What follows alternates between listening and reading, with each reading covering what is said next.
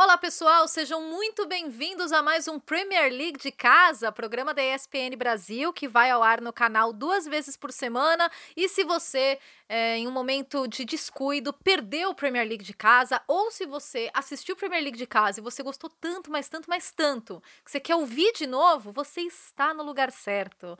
Hoje a gente vai falar de Manchester United, essa temporada do United tão cheia de altos e baixos. Solskjaer, vamos falar muito do treinador.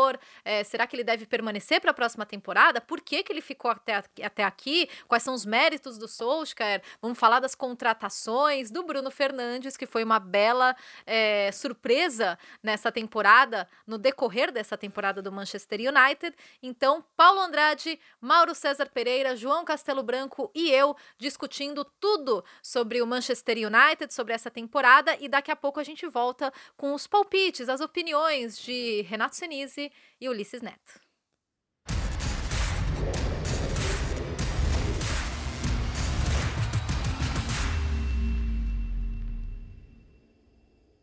Olá, sejam todos bem-vindos. Estamos chegando com o segundo episódio de Premier League de casa. Enquanto a bola não volta a rolar na Inglaterra, nós trazemos um pouco do que vinha sendo a temporada 2019-2020 do campeonato inglês. É, especificamente neste programa, o assunto será Manchester United, pois é o maior campeão da Inglaterra, mas que não leva um título, título nacional, desde que Alex Ferguson se aposentou em 2013, é o assunto deste segundo capítulo, digamos, do Premier League de casa. Uma hora, uma hora de programa, são duas edições semanais, as exibições inéditas às terças e sábados. Estamos chegando nesta terça-feira, para quem está acompanhando a exibição inédita, com o Manchester United e o que vinha sendo a temporada 2019-2020. Claro que pode ser o futuro do maior campeão inglês. Você participa da Premier League de casa, é a nossa hashtag, não deixe de participar, a sua participação é muito legal e muito importante para o crescimento do nosso programa, um programa novo neste período temporário, digamos assim, da grade dos canais ESPN, Premier League de casa, a nossa hashtag, você participa comigo, com Mauro César Pereira, nós dois aqui do Brasil, João Castelo Branco e Nathalie Gedra, os nossos correspondentes participando diretamente lá da Inglaterra. Importante, cada um de sua casa, né? cada um fazendo a sua parte para a gente acabar logo com essa pandemia, ajudar a acabar logo com essa pandemia do coronavírus e para que a gente possa ver o futebol voltar a animar as nossas tardes, manhãs e noites. Para quem está acostumado a, a, se animar com o futebol da Inglaterra, eu tenho certeza a falta não é pequena, não. E aí, hein? Afinal de contas, João Castelo Branco, é boa ou ruim a temporada do Manchester United? Seja bem-vindo. Muito obrigado, Paulo. Olá, fã de esporte que acompanha mais um Premier League de casa. É uma pergunta um pouco complicada, né? É, eu acho que é ruim em termos de números, né? Se você olhar, é, é um dos piores é, aproveitamentos do Manchester United, voltando até a época lá de David Moyes, é, dos últimos anos, né? Mas eu acho que se conseguir terminar a temporada com a quarta colocação e classificar para a Champions, que ainda é uma possibilidade, pode até ser considerada boa no fim. É, mas se acabar em quinto, onde está no momento, três pontos atrás do Chelsea, eu acho ruim para um time como o Manchester United. Pode ser uma considerada uma temporada de transição é, e acabou, onde parou a temporada, numa sequência muito boa, né? Acabou por cima.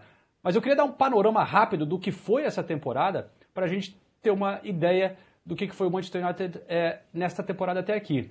Perdeu oito jogos, venceu 12. São muitas derrotas e vinha é, perdendo jogos para times pequenos, né, que deixa uma impressão ruim. Se a gente olhar alguns resultados, voltando desde o início da temporada, em agosto, por exemplo, venceu o Chelsea de goleada, mas aí perdeu para o Crystal Palace. Aí a gente tem setembro, venceu o Leicester, mas aí perdeu para o Newcastle. A gente vai. Outubro conseguiu um empate com o Liverpool, algo que no momento era incrível, ninguém tinha conseguido parar o Liverpool, né? Aí em novembro perdeu para o Bournemouth. Em dezembro venceu o Tottenham e o Manchester City, mas perdeu para o Watford. E aí em janeiro perdeu em casa de 2 a 0 para o Burnley, foi o auge da crise do Manchester United, a torcida vaiando o time, é, a casa do diretor é, Ed Woodward foi atacada por torcedores, realmente a torcida em nenhum momento vaiando o Solskjaer, vale a gente, a gente vai falar mais disso depois, mas se revoltando contra a diretoria, contra os donos. Naquele momento era um clima tóxico em Old Trafford Só que conseguiu de lá para cá. Ali estava seis pontos atrás do Chelsea. Conseguiu vencer o Chelsea depois e ficar 11 jogos invictos desde essa derrota para o Burnley. Progrediu na FA Cup, na Europa League e de repente acabou com um pouco mais de otimismo. Mas é muito difícil, eu acho, dizer, responder essa pergunta, Paulo. Tá vendo, Nathalie? Tá vendo que injusta que você é comigo? Você diz que eu sempre te deixo é, em maus lençóis para responder as perguntas mais difíceis. Hoje eu conversei com o João. Deixe sua vida um pouco mais leve. Bem-vinda, Nathalie.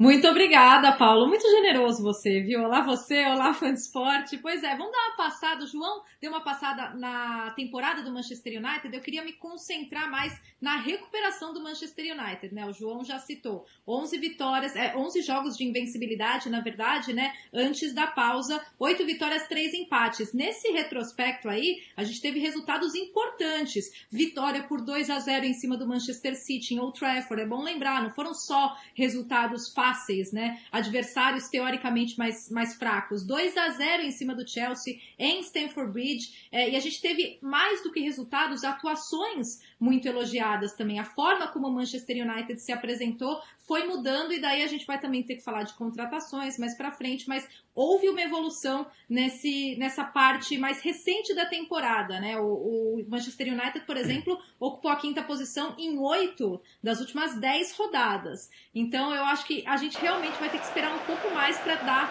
um veredito final sobre a temporada do Manchester United, porque a gente vê essa recuperação e mais do que a recuperação em número de pontos, a gente vê a recuperação na forma como o time se porta e principalmente e aí a gente tem que levar em consideração muito esse fator com desfalques importantes, sem Marcus Rashford, sem Paul Pogba durante boa parte da temporada e mesmo assim o Manchester United encontrou formas de vencer e de melhorar, de evoluir durante a temporada. Então isso realmente deve ser levado em consideração quando a gente pensa na temporada do Manchester United. Começou ruim, chegou a ocupar a 14 posição em outubro, tá? Foi a pior colocação durante toda a Premier League, mas hoje é quinto colocado, né? O Manchester United três pontos atrás do Chelsea. Eu acho que a questão, né, Mauro, é, é essa coisa da transição. É, é lógico, ah, é, é, evidente, o Manchester United vive mais uma temporada de transição. Mas são muitas temporadas de transição desde a saída do Alex Ferguson. Teve temporada de transição com o David Moyes, ah, tem um rompimento com o Ferguson, quase 30 anos de Ferguson. Claro que é necessário um tempo de transição. E o time evoluiu até a página 2. Teve temporada de transição com o Vangal, um técnico experiente, que também não foi para frente. Aí vem José Mourinho, especialista em conquistar campeonato inglês. Tem lá uma temporada de transição também. O time evoluiu, mas não a ponto de lutar pelo título. Chegou até a segunda posição, mas, como você costuma dizer, em nenhum momento ameaçou lutar pelo título inglês. Então, são muitas temporadas de transição desde 2013 que deixa o torcedor do Manchester United bastante ressabiado. Essa, mais uma pelo jeito com o Solskjaer. Bem-vindo, Mauro. Olá, Paulo. Olá, João, Nathalie, fã de esportes. É, de fato, é, a gente não pode nunca se perder a conexão é, entre o que é o clube, né, o tamanho do clube, o seu potencial de investimento e esse momento. A transição não pode levar tanto tempo como está levando, uma transição interminável. O erro da contratação do David Moyes, por indicação de Ferguson, depois que o escocês se aposentou, né, indicou outro técnico nascido naquele país, é, já deu tempo, já houve tempo para se corrigir. De fato, o David Moyes mostrou total incapacidade para dar sequência ao que o Ferguson vinha fazendo. É, mas depois disso, técnicos experientes foram contratados, o atual é um técnico interino, é, mas a gente tem que lembrar que estamos falando do time mais vezes campeão da Inglaterra, um dos mais ricos do mundo, um que aparece sempre entre os, os três, cinco de maior faturamento ao final de cada temporada. Então, não é um clube qualquer, é um clube gigantesco, uma torcida mundial, torcida global, né, com muitos fãs na Ásia, no Brasil, em todos os continentes, né, e uma das maiores torcidas da Inglaterra. Então, diante disso tudo, você precisa colocar o sarrafo lá no alto. Quinto lugar, não dá. Ah, mas estava mal. Estava mal porque era uma vergonha aquilo que o United vinha fazendo até então. Então melhorou um pouquinho, parece bom. Mas não é bom bastante. Né? Como a Nathalie destacou, três pontos atrás do Chelsea, na tentativa de chegar à Liga dos Campeões. É, o certo seria estar a três pontos do líder, brigando pelo campeonato, mas está a 37 pontos do líder. Né, embora tenha vencido ali o Manchester City, está 37 pontos atrás do Liverpool. Um negócio horroroso, uma campanha é, totalmente incompatível é, com, com o clube. Os últimos momentos foram bons, porque o time reagiu de fato, conseguiu resultados, é, e até a forma de jogar a gente pode levar essa discussão mais adiante. Por exemplo, o jogo contra o, o Manchester City.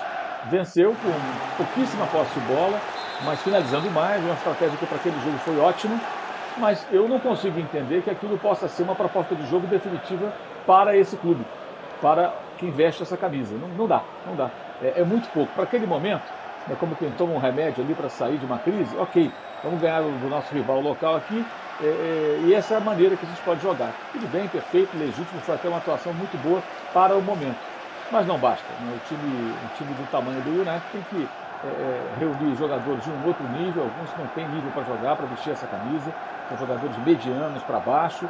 Já há algumas temporadas o elenco está recheado de jogadores desse, desse nível e é preciso jogar mais bola. Tem que ser um time que, que dentro de casa, especialmente, saiba se impor, saiba colocar é, o adversário contra as cordas, é, que seja o Manchester United, né? porque foi um trabalho muito longo, de décadas, com o Ferguson. É sempre bom lembrar que quando ele chegou, o United tinha um título europeu, mas tinha menos títulos ingleses do que o Everton. Então não só passou o Everton, como passou todo mundo e o Liverpool também. É um time que ganha tantos campeonatos, um período curto até, né, de duas décadas e pouco, é, é, vira o grande é, é, é time dominante do país, não pode de uma hora para outra despencar dessa maneira. Não é só por conta do Ferguson, é também por uma má gestão da diretoria, escolhas equivocadas, e aí eu coloco o Solskjaer entre elas. Quando ele entrou como interino, conseguiu uma reação imediata na outra temporada e foi efetivado. Cedo demais. É, não é um técnico é, do nível é, do, do, Manchester United, na minha opinião, e a maneira como ele joga, eu acho que ele é incompatível com, com esse clube para você pensar no médio e longo prazo. Para um momento ali e tal, tentar uma vaguinha na Champions League, ok, mas é muito pouco, né? Ah, não, vamos brigar pela vaga na Champions League. É, é só isso, é só isso. E sem, como você já falou, sem desafiar o líder do campeonato, sem brigar pelo título já há algumas temporadas. No máximo faz uma escolta ali, em segundo lugar, a quilômetros de distância do líder, quando ficou ali bem distante do Manchester City e nadava de braçada para ganhar o campeonato. Uma temporada retrasada, né? É muito pouco, né? Eu acho que é, é, pode até terminar uma temporada bem, pode ir para a Liga dos Campeões, mas se for, vai como o quê? Se for com essa mentalidade, com esse nível de futebol, vai como figurante. E o Manchester United não pode ser figurante na Liga dos Campeões, ele tem que ser dominante, tem que ser um dos candidatos ao título. Nada é, abaixo disso é aceitável, na minha opinião, depois de tanto tempo já da aposentadoria do lendário técnico Alex Ferguson.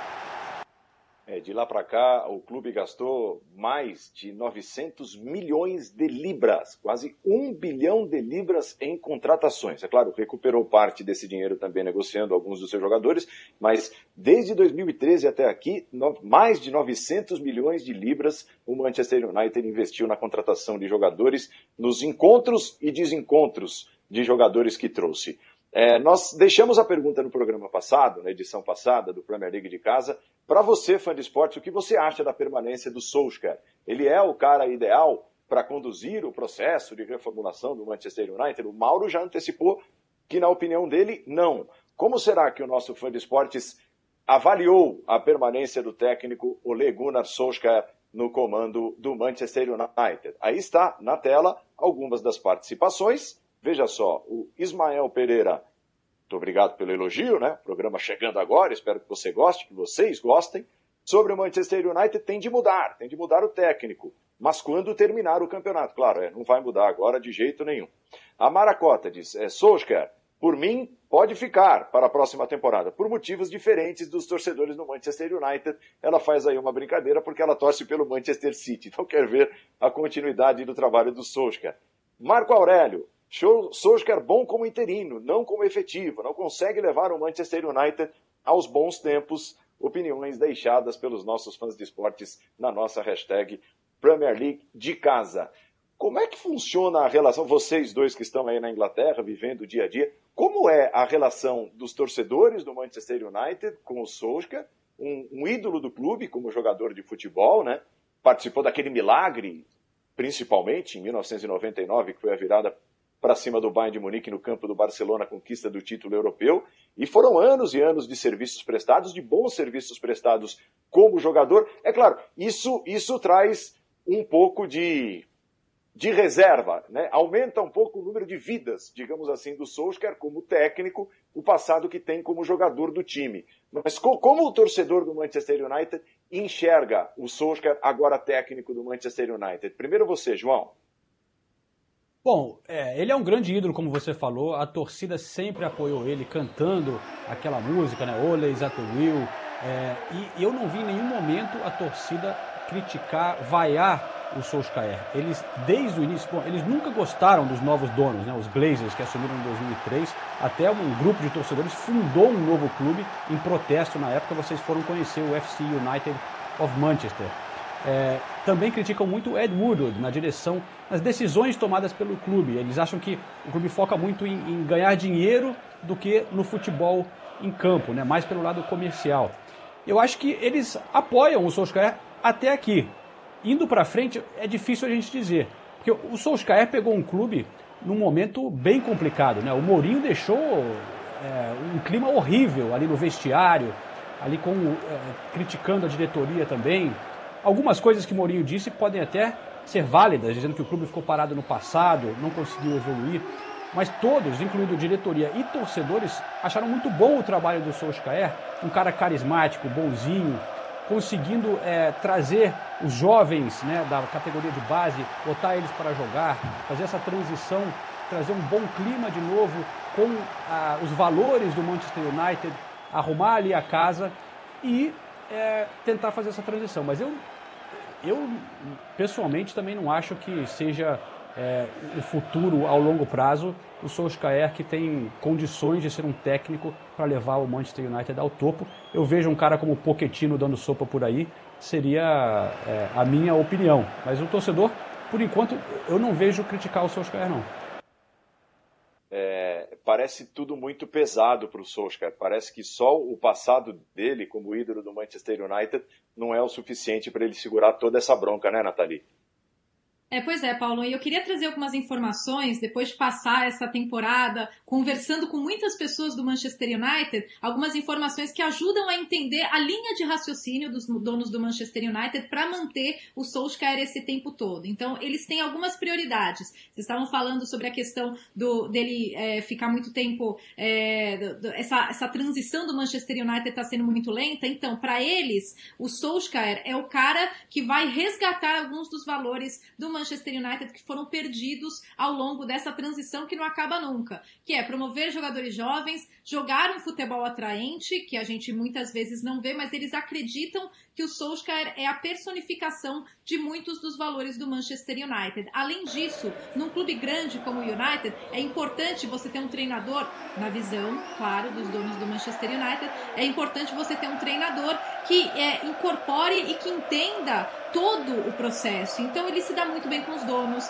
ele se dá muito bem com os funcionários do clube, ele, ele transita muito bem dentro do Manchester United. Agora falando do trabalho dele no dia a dia, pelo que eu já conversei com pessoas lá do centro de treinamentos do, do Manchester United. Ele gosta é, de dar treinos longos até às vezes, ele é muito detalhista na hora de passar informação para os jogadores, os jogadores gostam dele, é, não existe uma resistência. Alguns, em alguns momentos para eles, eles fal, falta um pouquinho de experiência, de, de realmente, quando eles comparam com outros grandes treinadores da Premier League, em alguns momentos existe um certo receio. Mas é, eles gostam muito também da comissão técnica, que é muito atuante no Manchester United. Então, todos esses fatores contribuíram para que o Solskjaer ficasse no clube até agora, mesmo com o retrospecto, que não é bom. E agora eu vou falar os números, né? Desde que ele foi efetivado, que foi dia 28 de março, o último dia 28 de março faz um ano, tá? É, ele venceu 46% dos jogos dele. O pior retrospecto desde o Dave Sexton, que é, esteve no Manchester United entre 77 e 81. Olha quanto tempo o United não tinha tinha um treinador com retrospecto tão ruim. Como interino foram 14 vitórias em 19 jogos e uma média de gol baixa também, 1.6 gol por jogo, apesar das 15 finalizações por partida. E para a gente finalizar, é, um outro aspecto que depõe a favor do Solskjaer foram as contratações efetuadas é, por ele, na gestão dele. Daniel James, Wan-Bissaka, Maguire, Bruno Fernandes e o Igalo, todos jogadores que vêm sendo é, muito utilizados na equipe principal e têm mostrado resultados. Então, todos esses argumentos é, na visão do Manchester United para manter o Solskjaer até aqui no cargo. Muito bem, no segundo bloco nós entraremos mais é, na questão desses personagens, dos jogadores que têm marcado esta era Solskjaer dentro de campo efetivamente. Um deles, o Fred, esse é inegável, cresceu muito de produção. E ao longo da temporada, conversando com os nossos repórteres, o Fred falou também sobre o que pensa do Solskjaer, do trabalho do Solskjaer à frente do Manchester United na atual temporada. Vamos ouvir. Chegou no meio da temporada, então não, não deu para mostrar tanto seu trabalho, mas agora que tivemos uma, uma boa pré-temporada, ele já, já vem colocando seu trabalho em prática. Não tivemos um começo tão bom, é, não estávamos tão bem encaixados, mas agora na reta final viemos bem, é, ganhamos, tivemos uma sequência boa de jogos. É, mas é normal, é um trabalho que é, começou agora, e começou recente, é um treinador jovem. Então é isso para assimilar, para entrar na cabeça dos jogadores, acaba que demora um tempo, mas tenho certeza que a gente já vem, vem se adaptando ao trabalho dele, é, a maneira que ele quer jogar. É como eu falei, os últimos jogos viemos uma sequência boa, uma sequência boa de vitória. Então, é, tenho certeza que esse trabalho está sendo encaixado ali dentro do dia a dia e vamos ser muito felizes ainda com o trabalho dele. Pois é, é assim, to, todos enxergam é, a evolução do trabalho do Solskjaer e, e, como até a Natalia acabou de descrever, ele tem o apoio dos jogadores, é, da diretoria por tentar resgatar valores ligados à história do Manchester United e são tão importantes. A questão, Mauro, é a inexperiência, né? Eu acho que se tudo isso estivesse acontecendo com um técnico de futebol olhando para o campo, para a formação de time, para a montagem de elenco e tudo mais, mais experiente, ou que tivesse é, um, um, um horizonte, um perfil de que fosse se tornar efetivamente um grande técnico, como foi quando o Liverpool trouxe o Jürgen Klopp, por exemplo, para conduzir a reformulação toda a que vem passando o principal rival do Manchester United desde 2015, eu acho que a, a sensação era de maior otimismo. Para mim, o grande ponto de interrogação é o Solskjaer como técnico de futebol. Tudo bem, ah, é, é, é um bom manager de elenco, está resgatando os valores, está botando os jovens para jogar, as contratações feitas por ele dentro da era dele é, estão surtindo bom efeito no time de futebol. Até aí tudo bem, mas e o time, né? E a bola rolando, e o dia a dia, e os treinos, e as vitórias? Eu acho que é, isso tudo ligado à inexperiência do Solskjaer é que traz uma indefinição, uma indecisão, um ponto de interrogação muito grande à torcida. Sem dúvida, Paulo, porque é um técnico que se fosse um técnico jovem, não tanto, sem tanta experiência, mas mostrasse uma evolução constante, né, contínua, um time crescendo, você diria, bem, estamos aí diante de um, de um técnico promissor que pode entregar algo, mas o, o modelo de trabalho dele é muito mais do mesmo. Né? Não é muito diferente do que outros técnicos medianos, é, ou até menos do que isso, conseguem apresentar. É pouco para. para fosse o técnico de um time médio, ok, mas ele está na frente do gigante. Acho que esse é o ponto. E também um investimento em técnicos experientes, mas um tanto quanto superados, eu diria, que já não estão mais nos seu melhor, seus melhores momentos, não funcionou. Eu falo de Vangal e Mourinho. É só ver o que acontece, aconteceu depois com o Vangal, quando saiu do United, e o Mourinho. O Mourinho ficou aí na pista, foi para o Tottenham, teve um bom começo também, até o Solskjaer teve também um bom começo, e agora já despencou. É, o, as últimas rodadas até bem decepcionantes. Então a questão é encontrar o cara certo. E o cara certo, em tese, seria o Pochettino. Vice-campeão europeu, brigou por título inglês com o Tottenham nas últimas temporadas, soube valorizar jogadores feitos em casa, jovens cresceram com ele, alguns jogadores mais experimentados até tiveram crescimento no, no rendimento sob seu comando, e talvez fosse o cara indicado, pelo menos dos que estão aí na, no mercado, né, para é, colocar o Manchester United num, num, num, outro nível, num outro, nos eixos, né? Até porque ele, no Tottenham, que é um clube menor que o United, obviamente, né? É só olhar a história, os títulos, tamanho de torcida. É, é claro que o United é maior que o Tottenham.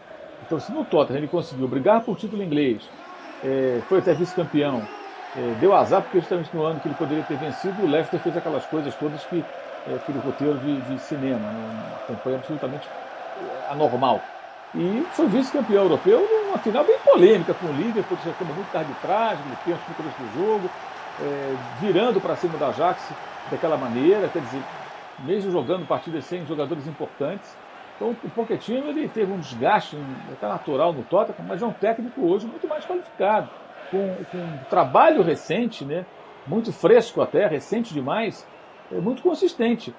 Então poderia ser o cara certo para fazer com que as coisas se transformassem. A favor do Sosca é só uma coisa, é, é, a história dele no clube, como jogador. Né? Porque o trabalho é muito comum. É muito comum, ele vai conseguir alguns bons resultados. O elenco é, não é, na minha opinião, compatível com a história do clube, mas é melhor do que a maioria, tanto com todo esse dinheiro que você citou, quase um bi de libras torrados nos últimos anos em tantos jogadores. Né? É, a camisa é muito pesada, muita torcida, muita mídia, é um time importantíssimo. Então vai vencer um jogo ou outro, vai ganhar um jogo importante, mas é pouca coisa. É pouca coisa em relação àquilo que se pretende, imagino eu, que seria recolocar o Manchester United no seu, no seu, no seu habitat, que é a parte superior da tabela e as fases decisivas da Liga dos Campeões, é, fazendo com que os adversários que frequentam o Trafford é, temam. Tem que ir lá, tem que ter medo. Não pode chegar lá, achar que vai ganhar e acabar vencendo, como várias vezes aconteceu nos últimos anos. Tropeços diante de pequenos, sofrimento em FA Cup contra time de terceira divisão. Tudo isso aconteceu nas últimas temporadas com o time mais vezes campeão da Inglaterra. É muito pouco. É, antes da gente sair para o intervalo, eu, eu, vou fazer a pergunta também para a Nathalie e para o João a respeito do Maurício Pochettino, eles que também acompanharam por bastante tempo é, essa trajetória, o dia a dia, né, a trajetória do Pochettino como técnico de um time inglês, no caso o Tottenham. Vocês também, como o Mauro, consideram o Pochettino talvez um nome mais adequado para conduzir o processo de reformulação total do Manchester United, dentro e fora do campo? Nathalie. Paulo, é, eu, por alguns anos, pelo menos nos últimos dois anos, a gente colocou o Maurício Pochettino em terceiro nessa lista de treinadores da Premier League, né? Atrás só do Pep Guardiola e do Jürgen Klopp. A gente fez isso muitas vezes, então com certeza ele seria muito indicado, até não só pela é, experiência dele no Tottenham em competições europeias, mas também por características que casam com o que o United está procurando. Ele gosta de lançar jogadores jovens, ele fez isso muitas vezes no Tottenham, é, em alguns momentos que o Manchester United vai lá e fica com a mão fechada, não quer gastar, o Pochettino conseguiria encontrar soluções e ele gosta de um futebol ofensivo. Então, com certeza, ele preenche todos os, os requisitos para um técnico do Manchester United. João. É, eu já tinha até né, comentado aqui nesse programa que seria a minha escolha. Eu acho que o, o Solskjaer tem que levar em conta um time jovem, inexperiente, muitas contusões e que agora melhorou, mas eu acho que é indiscutível que o Pochettino é um outro nível de treinador, né? É, eu acho que você vê o histórico do, do Solskjaer, de ter treinado na Noruega, o Cardiff, que foi rebaixado, é, o Pochettino provou na Premier League, primeiro com o Southampton e depois com o Tottenham, um altíssimo nível é, como técnico na Premier League. Então, eu acho que, sem dúvida, seria um grande nome para o Manchester United se eles quiserem levar para um, um outro patamar. Muito bem, assim encerrado o primeiro bloco, Premier League de casa de hoje, falando muito sobre o Manchester United. Nós voltaremos no próximo bloco, entraremos mais nas figuras, nos personagens, nos jogadores, como tem sido a temporada 2019 e 2020 das principais estrelas do Manchester United. É no próximo bloco do Premier League de casa. Até já.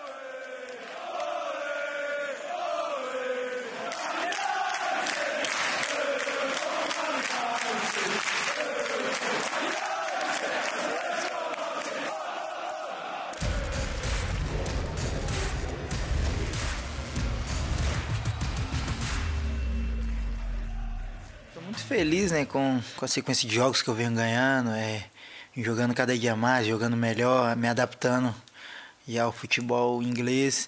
Então é, é diferente, né, você sair de um futebol como, como a Premier League da Ucrânia e vir para a Premier League no, é, inglesa, que é o maior campeonato do mundo. Então tem aquele processo de adaptação. O último ano não foi tão bom para mim, mas esse ano é, já venho mais adaptado, já tenho uma sequência boa, então creio que cresci muito em, em relação a tudo, é, amadureci bastante em relação ao futebol, maturidade, então para mim foi está sendo muito importante essa temporada, espero que continue a melhorar cada dia.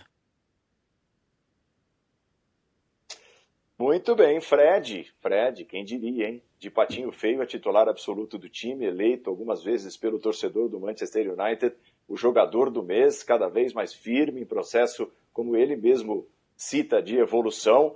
É, a pergunta é: o Fred tem tamanho para se tornar, para continuar por algum tempo titular absoluto no meio de campo do Manchester United, Mauro César? É, eu acho que assim, o Fred conseguiu uma, uma virada muito importante, né, Paulo? Porque ele foi contratado às vésperas da Copa do Mundo. No Mundial ele ficou machucado. Aliás, o Tite até hoje não explicou por que levou o Fred para a Copa e o manteve, né? Jogador contundido, não jogou. É, e teve um começo muito ruim, de fato. Pegou um clube no mau momento, o time não vinha bem, troca de técnico, aquela coisa toda. Uma adaptação que, evidentemente, é, pode demorar um pouco para muitos jogadores, né? Sair do campeonato que disputava para jogar a Premier League, evidentemente, significa participar de uma competição de um nível muito mais elevado. É, mas ele conseguiu realmente se encaixar no time fazendo boas partidas esse ano. Eu acho que a grande questão é, eu imagino que em algum momento, não é possível que isso vá, não vá acontecer, em algum momento o Manchester United vai tomar rumo. Com algum técnico, não sei se com o Solskjaer, acho menos provável com ele, mas enfim, é, tomar um rumo contratando melhor, reforçando para valer sua equipe e começando a voltar a, a, a, seu habitat, como eu disse anteriormente. E aí você vai ter uma seleção natural. Alguns jogadores não vão conseguir se sustentar. Tem gente ali que não vai ter bola. Se você pôr o sarrafo mais puser o sarrafo mais acima, alguns caras ali vão espirrar. É, ah, o Rashford vai espirrar? Não, acho que não. Acho que não.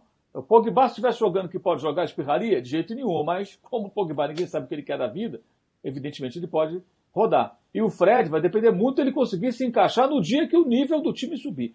Né? Eu digo de ter jogadores de um outro nível, um futebol jogado é, é, de uma outra forma, e você olhar e falar: esse aí é o Manchester United, não é esse time que está jogando, não. E aí ele vai ter que acompanhar esse ritmo. Acho que esse é o grande desafio.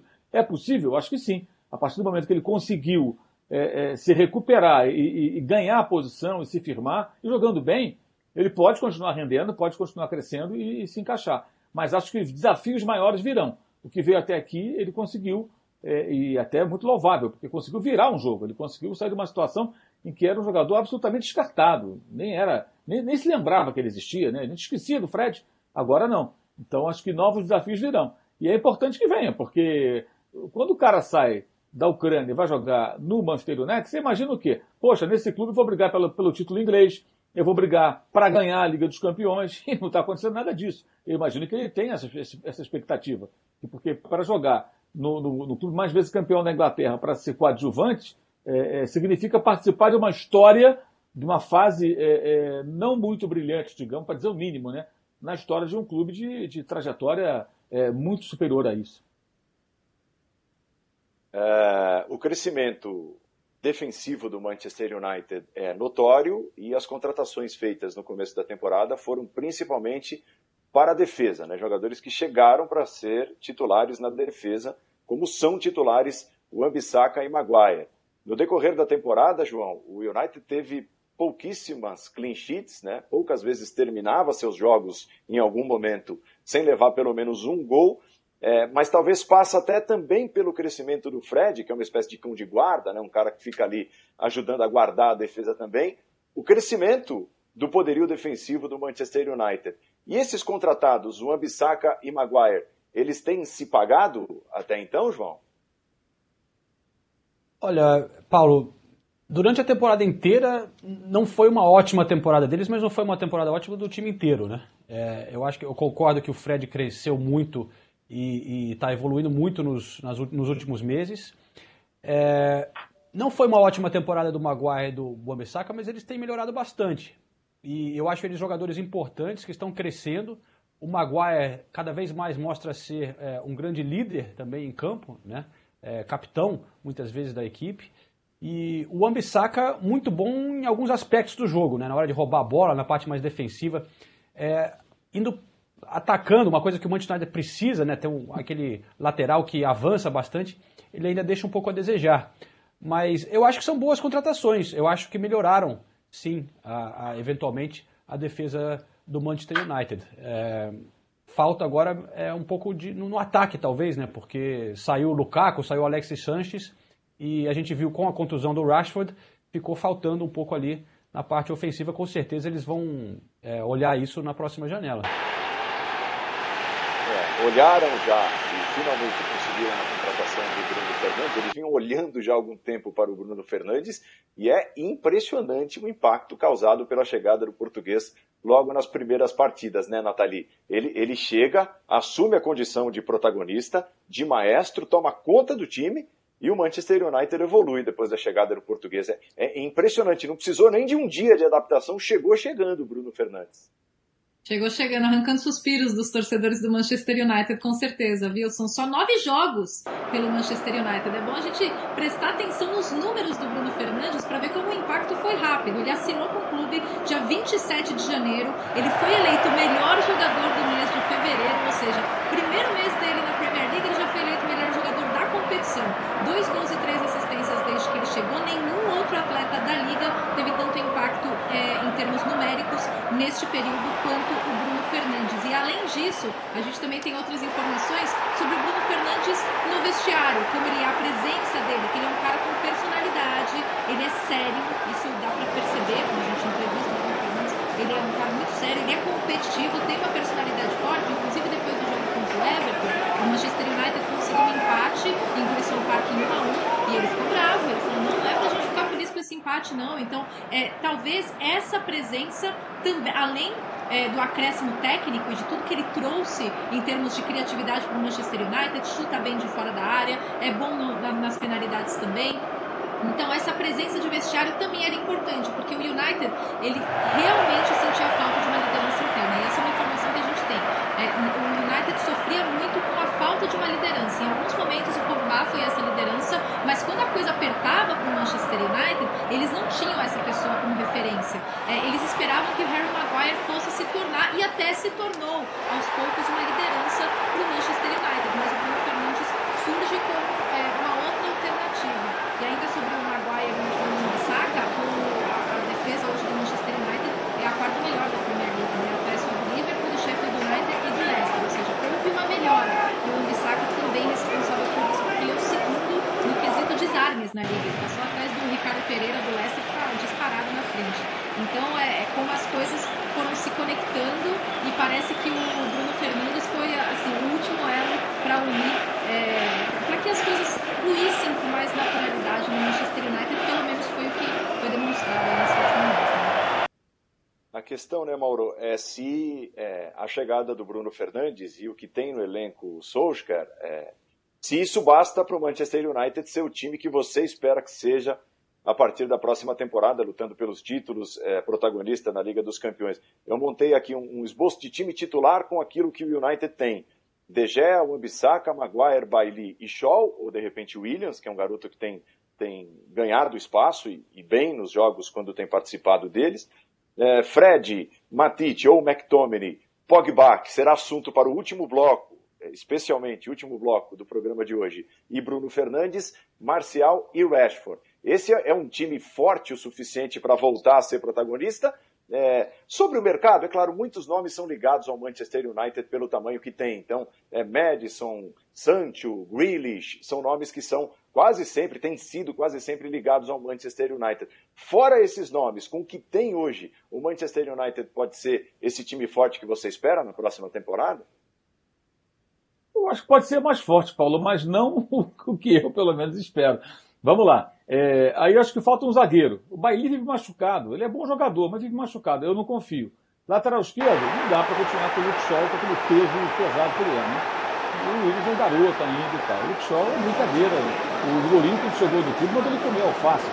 Não tem condição. É, o jogador sempre acima do peso, parece um lutador de sumô em algum momento. Quando ele sai de férias, vai para a praia, ele é prato cheio para literalmente, né? para os tabloides que aproveitam para publicar foto dele de sunga, de calção na praia, barrigudão. Era um jogador do Manchester United, um garoto, um cara novo, foi contratado por uma fortuna quando tinha uma idade ainda, sei lá, 17, 18 anos. É, não pode estar naquele shape ali, não tem condição. É, no meio campo, acho que falta alguém de um, de um nível mais alto. O Pogba vai falar daqui a pouco, mas aí como confiar nele, né, com tamanho e estabilidade. E no ataque, acho que também faltaria aí um atacante de primeiríssima linha. São dois bons jogadores, acho que foram muito bom, é jovem, acho que é um cara que pode até crescer muito, ele teve uma ascensão muito rápida, né? E surgiu assim de repente, eh, numa emergência, quando o Luiz Van Gaal escalou, começou a fazer gols, decide jogos, é um cara que tem muita personalidade, embora menino. O Marcel é um bom jogador também, mas eu acho que é, falta aí em todos os setores, pelo menos um jogador, um cara sabe, que tenha tamanho, que tenha bola, para você falar, agora a coisa está no outro nível. Desses que você citou, é, Grilis, é, Madison, Madison eu acho bom, Grilis eu acho meio não sei se segura a onda de jogar num time tão grande. É, o Sancho é o único que me anima mesmo. Acho que o Sancho é um cara que pode ser um jogador que possa trazer um diferencial no ataque, né? jogando ali com, com, um bom atacante ao lado, um outro, um outro atacante, acho que cara que pode elevar o nível, é, é, ajudar a elevar o nível do time. Agora, para quem investe tanto dinheiro, né, daria para você buscar jogadores mais qualificados em todas essas posições e aí com os que estão lá, quem sabe conseguir formar um, um, time. E tem que pensar em elenco também, né? Ah, mas aí vai sobrar um ou outro aí, bom, razoável jogador? Vai, mas tem que ter reservas também, não pode contar só com 11. Mas acho que falta muita coisa para esse time, no papel, ter um time compatível com aquilo que a gente imagina para o mais vezes campeão da Inglaterra. É, você nota que o Mauro está tá num cenário muito bem decorado, né, com a camisa 7, a lendária do Manchester United, de Cantona, um dos grandes ídolos da história do Manchester United nessa era vitoriosa Premier League. Aqui em cima, no, no meu modesto cenário, tem ali a camisa do Ryan Giggs também, que representou muito para o Manchester United. Essa aqui é do Giggs também. Que... Essa é do Giggs, essa que está de frente? Essa aqui é essa é do Giggs. É. Ah, é, então, quer dizer. São, são, são réplicas são dos anos ídolos. 90 caras que passaram pelo Manchester United e, e, e, deixaram marcas absurdas na história, na vida do clube. O, o Bruno Fernandes, João, tem potencial para isso, você acha? Um potencial tem, com certeza. Mostrou isso em Portugal antes de vir. Estava muito bem lá, né? Era um dos melhores jogadores da Liga Portuguesa e começou voando. É impressionante. Como a Nathalie falou, ele não precisou de nada de adaptação. A gente estava falando do Fred, como demorou para engrenar, né? O Bruno Fernandes é surpreendente como ele já chegou mostrando muita personalidade, muito futebol, é, encaixando perfeitamente no time. E a, a, esperança em Manchester em torno disso é, é realmente muito grande, porque ele mostra um potencial fenomenal. Só que, assim, ele acabou de chegar, né? Jogou um mês e pouco, sei lá, dois meses. É, então, acho que tem que ir com calma também. Tem que ver como que ele vai se comportar durante pelo menos uma temporada para a gente poder começar a julgar, né? Porque o cara pode começar bem depois dar uma caída. É, então, mas realmente a esperança lá em Manchester é que ele seja um cara que, olha, para o futuro do clube, ele parece ser muito profissional também, né? Ao contrário do que a gente vê com o Pogba, que às vezes está bem, às vezes está mal. Infelizmente parece ser um cara completamente centrado, uma cabeça muito boa, inteligente e que estará focado em ser cara. Muito bem, vamos encerrando então mais este bloco. O último bloco está reservado para Pogba. E aí, o que fazer com o Pogba? Tentar mantê-lo no elenco, motivá-lo para ser um jogador importante, como a torcida ainda espera que ele seja no Manchester United, ou liberá-lo, né, ganhar dinheiro com o Pogba e de repente até investir esse dinheiro numa outra contratação ou outras contratações para rechear o elenco, como o Mauro disse agora há pouco. Pogba será o assunto do último bloco do Premier League de casa desta edição do Premier League de casa. A gente volta já.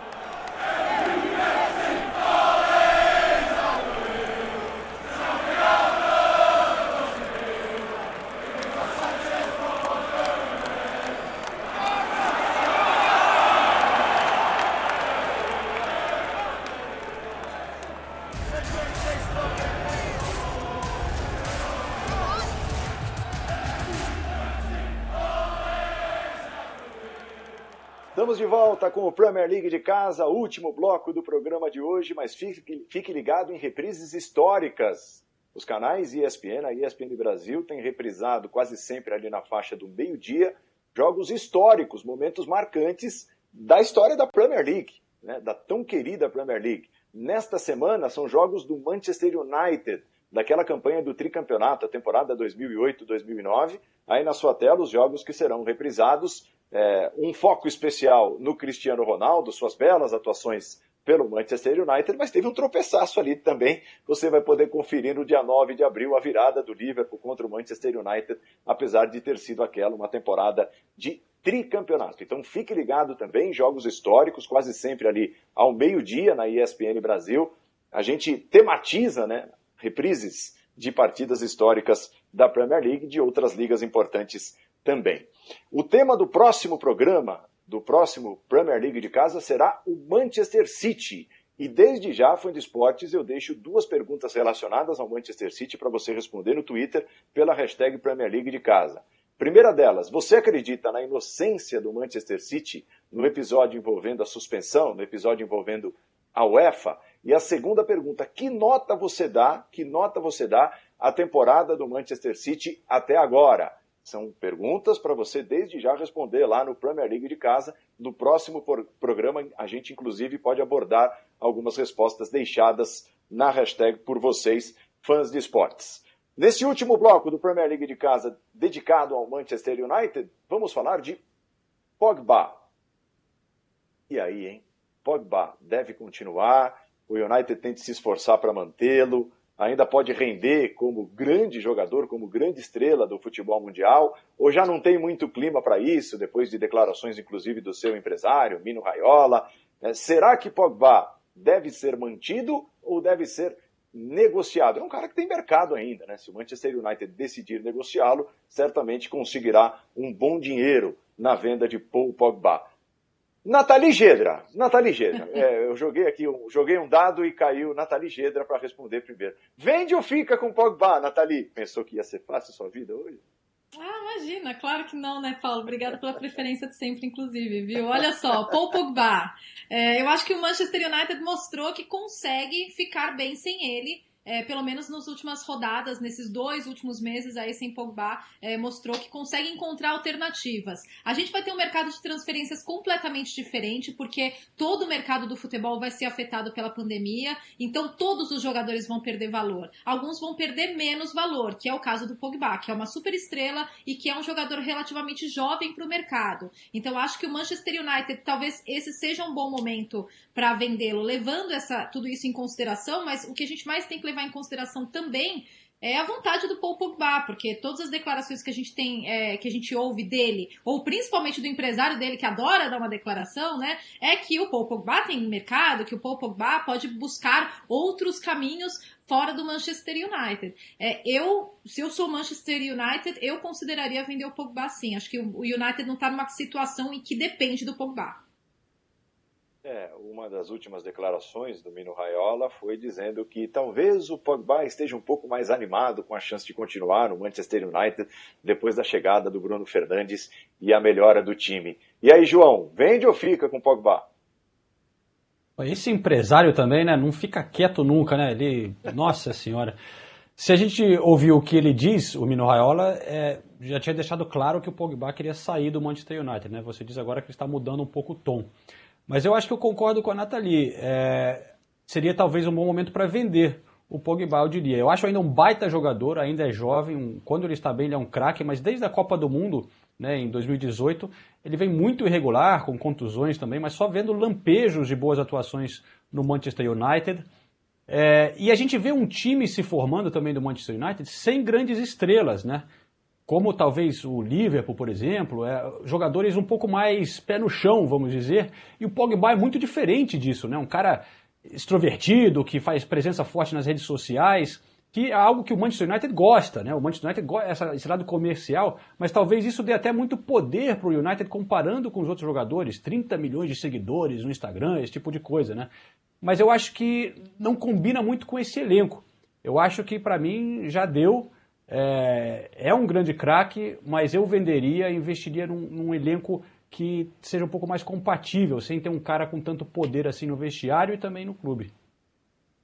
É, esse ano, esse ano de futebol, né, a temporada 2019-2020 é, é, é para lá de polêmica envolvendo o Pogba, todas essas declarações do Mino Raiola, as próprias algumas declarações é, do Pogba, aí a, a, lesão meio que misteriosa que o afasta por muito tempo do time, de repente ele volta, fica em campo por alguns minutos em duas, três partidas, e aí percebe-se que a lesão é, é, mais grave do que parece, ele é submetido à cirurgia e tudo mais. Nesse meio de caminho, ele é flagrado, entre aspas, ele é filmado aproveitando, dançando lá faceiramente no casamento do irmão. Temporada do, do Pogba, é, é mesmo, mesmo fora de campo, é, dá bastante notícia, né, Mauro? Ah, sem dúvida, né? Sem dúvida. Ele é midiático, né? É, e isso atrapalha, né? Que ele já poderia estar num outro nível na carreira, né? Foi campeão com a seleção francesa e tal, campeão do mundo, mas poderia estar, fazer mais coisas se fosse um cara mais, mais profissional. A grande questão do Pogba é que ele custou 89,3 milhões de libras ao Manchester United. E agora, com a pandemia, e com o baque violento que o mercado sofrerá, evidentemente esse valor jamais será alcançado, pelo menos num curto prazo. É, eu acho que esse é um grande problema. Me parece que talvez a grande solução possa ser tentar negociações que envolvam a troca de jogadores, é, para tentar tirar alguém, alguém interessante, de bom nível, de ótimo nível, de um outro grande clube europeu e ceder eventualmente o Pogba. É, então, digamos, se o Real Madrid quiser o Pogba, o que, que dá para tirar de lá? Quem é que eu posso trazer do Real Madrid? Aí analisar o cenário todo e ver qual jogador pode, é, quais jogadores podem ser interessantes para ser trocados, eventualmente com uma compensação financeira para um lado ou para o outro. Mas é, vender, vender, vai ser complicado, né? Se bem que também, claro, você vai comprar jogadores também por um preço menor, porque vai cair não é só o preço do Pogba, vai cair tudo. Tendência é essa, pelo menos, né? É o que se espera e é natural que assim seja é, quando essa fase passar. Mas é delicada a situação e o momento. Pra, agora está péssimo para quem está terminando o contrato, que vai renovar numa situação ruim, e muito ruim para quem tem um jogador problemático para vender, porque quem quiser, quem for contratar o Pogba, vai contratar em baixa em todos os sentidos e vai chegar com uma proposta de quanto? Quanto vão oferecer pelo Pogba? 30, 40 milhões de libras? Custou 89,300. Aí você para pensar e fala, pô, caramba, cara, vender esse cara por um terço do valor? É, mas será? Eu não sei quanto vai ser. Estou aqui falando aleatoriamente de valores que saberemos mais adiante o que, que o mercado vai apresentar. Mas a expectativa de todos os especialistas, não só dos técnicos, jogadores, mas pessoas que analisam o mercado financeiro e tal, do futebol, é de queda, é de queda evidente. E aí você vender a preço, entre aspas, de banana um jogador tão caro, não é fácil. Então é um, é um pepino que tem o clube, tem o Manchester United para resolver. É, duplo agora. Ele já é um pepino pelos problemas que arruma, por tudo isso que já foi falado, e também porque ele não vai estar tá valendo nem metade, talvez, né, do que foi investido em seu futebol. Vamos fazer assim, nós temos mais três, quatro minutinhos de programa. É, a gente falou muito sobre o Manchester United, sobre sua melhora no decorrer da temporada, se é suficiente, se não é suficiente, ainda não é protagonista, não briga por títulos importantes, mas melhorou ao longo da temporada. A gente abriu o programa perguntando, afinal de contas, a temporada do Manchester United é boa ou ruim? Nós vamos terminar o programa com uma nota para a temporada do Manchester United. João Castelo Branco, até agora, qual a nota da temporada do Manchester United? Para mim, nota 6. Eu acho que o United deu muita sorte que rivais como o Arsenal e Tottenham, por exemplo, estão muito mal também nessa temporada, porque se tivessem jogando como deveriam, o United não estaria em quinto, estaria lá em sétimo ou oitavo. Nathalie, é, eu daria um 6,5. Vou dar meio ponto a mais, vai, pela recuperação do Manchester United. Acho que pode ser promissor o que a gente vai ver é, nos próximos meses do Manchester United. Pode ser, né? A gente está trabalhando com hipóteses, mas realmente é muito abaixo, como o Mauro já frisou durante todo o programa, é muito abaixo do que um clube como o Manchester United deveria apresentar, né? Mauro? Nota carsuguiana, 5,75. É, tá ficar em 6, tá ficar um pouco abaixo do 6. É, então quer dizer, mas se, se a média for 6, para o Mauro o Manchester United não passa de ano. Para a Nathalie e para o João não. passa ali raspando, para o Mauro não passa. Não passa, né, Mauro? Não, não. De jeito nenhum.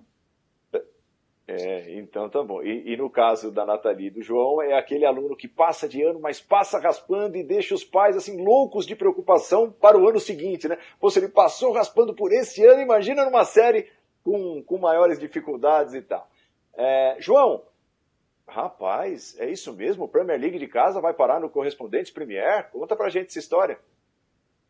É isso aí, temos o podcast aqui direto da Inglaterra, o Correspondentes Premium, muita gente já conhece, né? E se você já assina no mesmo feed, estarão disponíveis todos esses programas que estamos preparando aqui Premier League de casa é, durante a semana. Depois que for ao ar na televisão, vamos subir também no Correspondentes Premium. Se você não conhece, procure, né? faça uma busca na internet. É, é o podcast que está disponível em todos os agregadores, tocadores de podcast. Então você poderá ter o áudio desses programas é, a gente vai adicionar mais algumas coisas também, eu, a Nathalie, o Ulisses e o Renato Senise, e você pode acompanhar, se você quiser ouvir de novo, ou algum que você perdeu, fique ligado então. Que legal. Baita honra, então, de certa forma, fazer parte do Correspondentes Premier, que é um grandíssimo sucesso e é mais um canal que não deixa a Premier League morrer, mesmo sem bola rolando nesse momento tão difícil que estamos vivendo. Vamos ficando por aqui então. Próxima edição do Premier League de casa no sábado. O tema será Manchester City. As perguntas ficam para você responder desde já. E aí, você considera o City inocente nesse imbróglio envolvendo a UEFA e a possível punição que sofrerá? E outra, que nota você dá ao Manchester City nesta temporada 2019-2020 até aqui? No sábado que vem, uma nova edição do Premier League de casa. Muito obrigado ao João, Mauro, Nathalie. Obrigado a você, fã de esportes. A gente se encontra no próximo sábado. Valeu, tchau!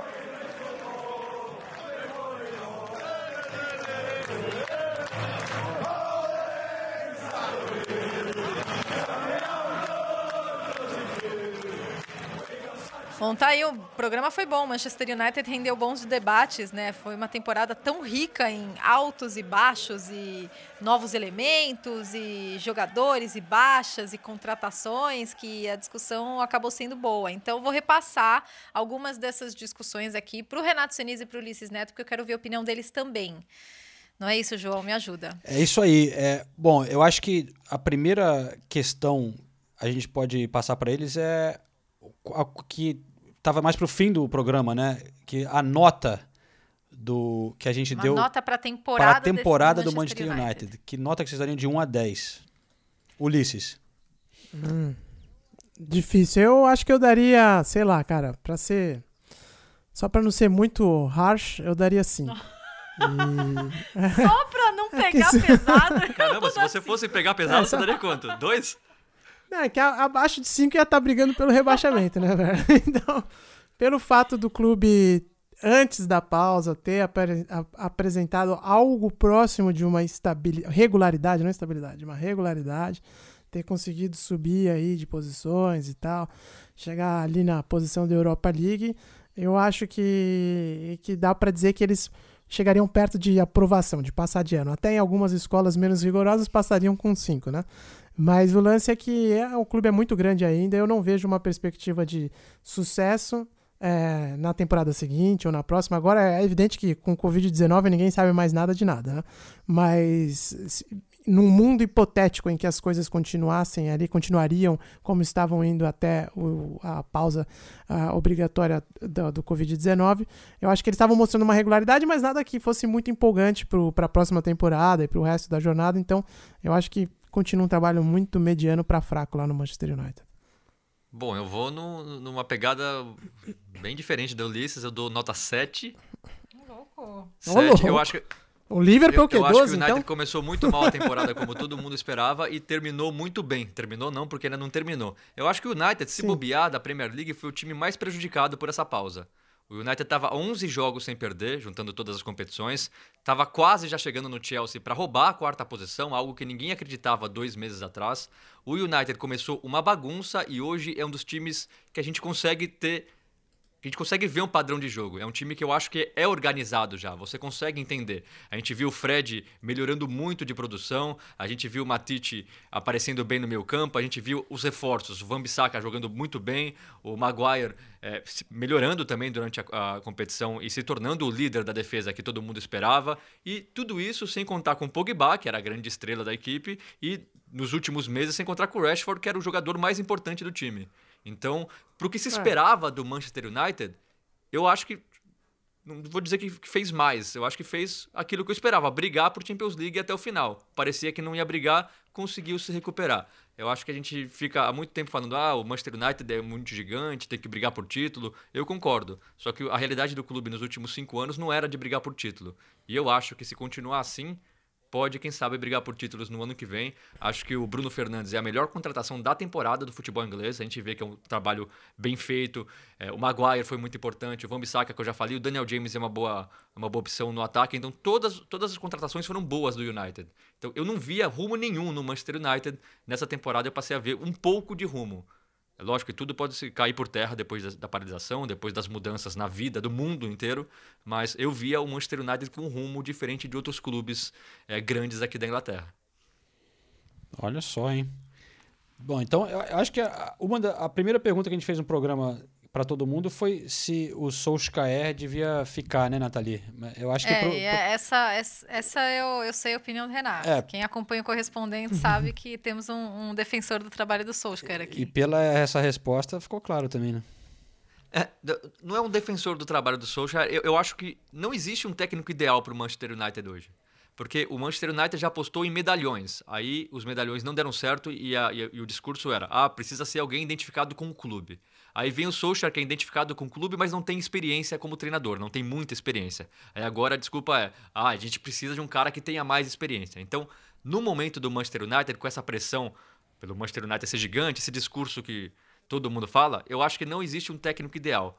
O Solskjaer tem muito a evoluir como um técnico, mas eu acho que ele mostrou que ele tem capacidade de evoluir. Ele, de novo, eu acho que ele já melhorou bastante a equipe do Manchester United. Os relatos de todos os jogadores que a gente conversa são que os treinos são bem feitos.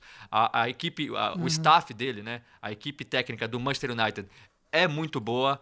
É, pelo menos pelos que os jogadores falam. Os treinos são longos, são treinos específicos, é muito diferente da realidade do Mourinho, por exemplo, que jogava bola lá no campo e cada um fazia o que queria. Então, o Solskjaer é o técnico ideal? Não, mas não existe um técnico ideal para o Manchester United e acho que ele provou que ele merece mais chance. Ele provou que ele fez as escolhas certas para contratar, ele provou que ele é capaz de fazer esse time evoluir. De novo, eu acho que o time tem um padrão de jogo já, precisa melhorar, precisa. Mas eu não vejo. Para mim, essa discussão de o Solskjaer ser mandado embora não tem como. O time que, per... que passou as últimas 11, os últimos 11, 11 jogos antes da paralisação sem perder, o time que evoluiu muito dentro da competição, então para mim ele tem que continuar. É, eu, na verdade, assim, tava pensando até antes de começar o programa, que a gente já sabia das perguntas, então fui até conversar com alguns amigos que são torcedores do United, aqui ingleses e tal, para saber o que, eles achavam e eu perguntei para dois e os dois falaram eu não vejo a hora desse cara ir embora. É, apesar da importância dele para o clube e tudo mais, mas como treinadores eles não estão satisfeitos e aí a, a, a justificativa deles era que que o cara não tem um plano, que não tem uma história como treinador e tal, e que ele não, não, não, não, não é o nome ideal para comandar um navio como o Manchester United. Mas eu também gosto muito de fazer a, aquela associação com o futebol brasileiro. Né? E quando o Fernando Diniz foi apontado para ser o treinador de São Paulo, eu achei uma loucura. É, passei muito tempo insatisfeito porque o time não jogava bem, blá, blá, blá, mas você começa a ver alguns, alguns sinais de que o, o plano do cara está sendo implementado. E do Solskjaer, pelo tudo que o, que o Sinise falou, eu acho que tem um pouco disso também, que você tem que ter um pouco de paciência. O trabalho lá estava é, totalmente desorganizado há muito tempo e passando por vários outros nomes, né? Então eu também não sei se trocar assim agora é começar meio que do zero, né? E vale mais a pena, talvez, apostar em mais um tempo para ver se o plano vai ser consolidado ou não. E, e outra coisa que eu, também o Senise falou que também acontece no São Paulo. Os jogadores gostam do cara. Eu acho que isso é muito importante. O jogador também não vai ficar fazendo média com o treinador à toa. Se os jogadores estão falando bem, a gente vê o que, que o Daniel Alves fala do Diniz lá no São Paulo. E o que, que os jogadores falam do Soscaer aqui, eu acho que a gente tem que dar esse crédito pro cara. Então, embora para mim seja só um trabalho regular até aqui, eu, eu, eu, não. Se tivesse o poder de, de demitir lá no Manchester United, agora eu não, eu não Já o faria. Pensou se fosse o Ulisses que tinha, tivesse esse poder, hein? Mas, ele, ele, é, manda, ele, ele mandaria o Solskjaer embora e traria o Diniz. É, essa, é, é, é a conclusão que Diniz, é, traria o Diniz. Traria o Daniel Alves para ser o capitão e o Diniz para comandar. Não, o legal é que tivemos opiniões bem diferentes do que tivemos durante o programa, né? A gravação com o Mauro César e o, e o Paulo Andrade, mas isso aqui é legal de ter várias participações. É, mas então, pra, agora rapidinho, então, para a gente encerrar, a outra dúvida que a gente levantou era sobre o Pogba, né? Pogba, Pogba, fica ou não? Você venderia ele nessa janela? Mas, mas é, é, é, o que eu acho que vai acontecer ou o que eu acho que o clube deveria fazer? O que você acha que o clube deveria fazer? Eu acho que o clube, na primeira oportunidade que tiver, tem que vender o Pogba. O problema é, agora ninguém vai pagar o que o clube queria com essa crise toda. É. Então, uhum. vão assumir o, o, o a pe... Como é que chama mesmo? É, eu, não. Pe... não, não. O dano, a perca, prejuízo. O prejuízo, é, caramba, o prejuízo. O prejuízo. Vamos assumir o prejuízo? Eu, eu acho, acho que, que, não. Mas eu acho que isso tem duas perspectivas. Ah, o, o, o, United não vai conseguir o valor pelo Pogba. Mas o United não conseguiria esse valor pelo Pogba antes disso. Então, pelo menos agora, eles têm o pretexto do mercado. Ninguém vai conseguir valores altos agora. Então, não vai ficar tão feio para o Manchester United vender o Pogba por menos de 89 milhões, porque ele, eles devem vender por menos de 89 milhões milhões, porque todo mundo está pagando menos para jogadores. Então, é, é, é, ruim porque eles não vão, não vão recuperar o dinheiro, mas eu já estava muito cética que eles recuperariam o dinheiro, né? É, eu só acho uma pena, porque dentro de todo esse cenário que eu falei, que eu vejo o Manchester United evoluindo, se o Pogba jogasse nesse time com vontade, seria um, um grande reforço para o Manchester United. Né? Eu, eu, imagino a dupla Pogba e Bruno Fernandes no, no meio campo, eu já consideraria um dos melhores meio campos da Premier League. Mas o Pogba, a gente nunca sabe a vontade dele e parece que ele, ele, ele, não mostra nenhuma vontade de ficar no Manchester United. E aí, nesse caso, eu, eu, eu, eu vou com um discurso popular. O Manchester United é muito grande para ficar à mercê de um jogador como o Pogba, então eu, eu, eu venderia o Pogba se, se aparecesse uma proposta boa. Ulisses Neto. É difícil. É, eu não sei, também a gente não pode esquecer que o cara teve muita lesão e por aí vai, né? Então isso também pesa no, na relação dele com, com, com o clube e com, com os torcedores, no fato de que não tá ali todo dia também já há um bom tempo. Mas é, eu acho que o cara quer sair, né? Então fica muito difícil. O que eu faria é perguntaria para ele: aí, você quer sair? Então tchau. Se ele falar isso, beleza. Porque se quando o jogador não quer, não adianta, né? Então, a minha decisão seria essa. Mas por mim eu não venderia. Por mim eu não venderia porque é um nome muito grande ainda no futebol mundial, em todos os aspectos, dentro de campo e no marketing, que também é importante para o futebol. E, e eu, de, eu deixaria ele no clube. Mas se ele topasse ficar, né? Se ele não quisesse ficar, também. Eu, se eu sou Manchester United, eu viro pro Real Madrid e falo: vocês querem tanto o Pogba? Me dá, me dá o Hazard, que já não deu certo muito no Real Madrid. Chegou é, gordinho, lá, se machucou bastante também. Então a gente troca elas, elas por elas. Vocês me dão e, o Hazard, é. eu dou para vocês o Pogba. E, eu acho que todo mundo ficaria feliz. E se eles oferecessem o Bale? Ah, aí, aí tem que ter uma compensação não. financeira. Porque, o, porque, porque o Bale um já é mais bom, velho, o Bale também um se machuca bom. toda hora, o Bale não parece estar muito é. É, preocupado com futebol também, tá também então aí teria que ter uma bela compensação financeira. Já, já eu, se eu fosse é. o Sir, o Mr. Malcolm Glazer, eu contrataria o Ulisses Neto para ser meu diretor de futebol. Já tomei, olha lá. Opa, boa, João. Obrigado, hein? eu tô louco para trabalhar num clube de futebol, velho. E já, de repente, a gente vai parar lá no United. Bora. Ambicioso o projeto, gente. Então é isso. Meninos, obrigada pela participação de vocês. Ulisses, boa sorte nesse projeto de vida. E a gente... Já pensou? Vou falar com o meu agente. Eu quero trabalhar no United. Até o próximo Premier League de casa. Tchau. Valeu.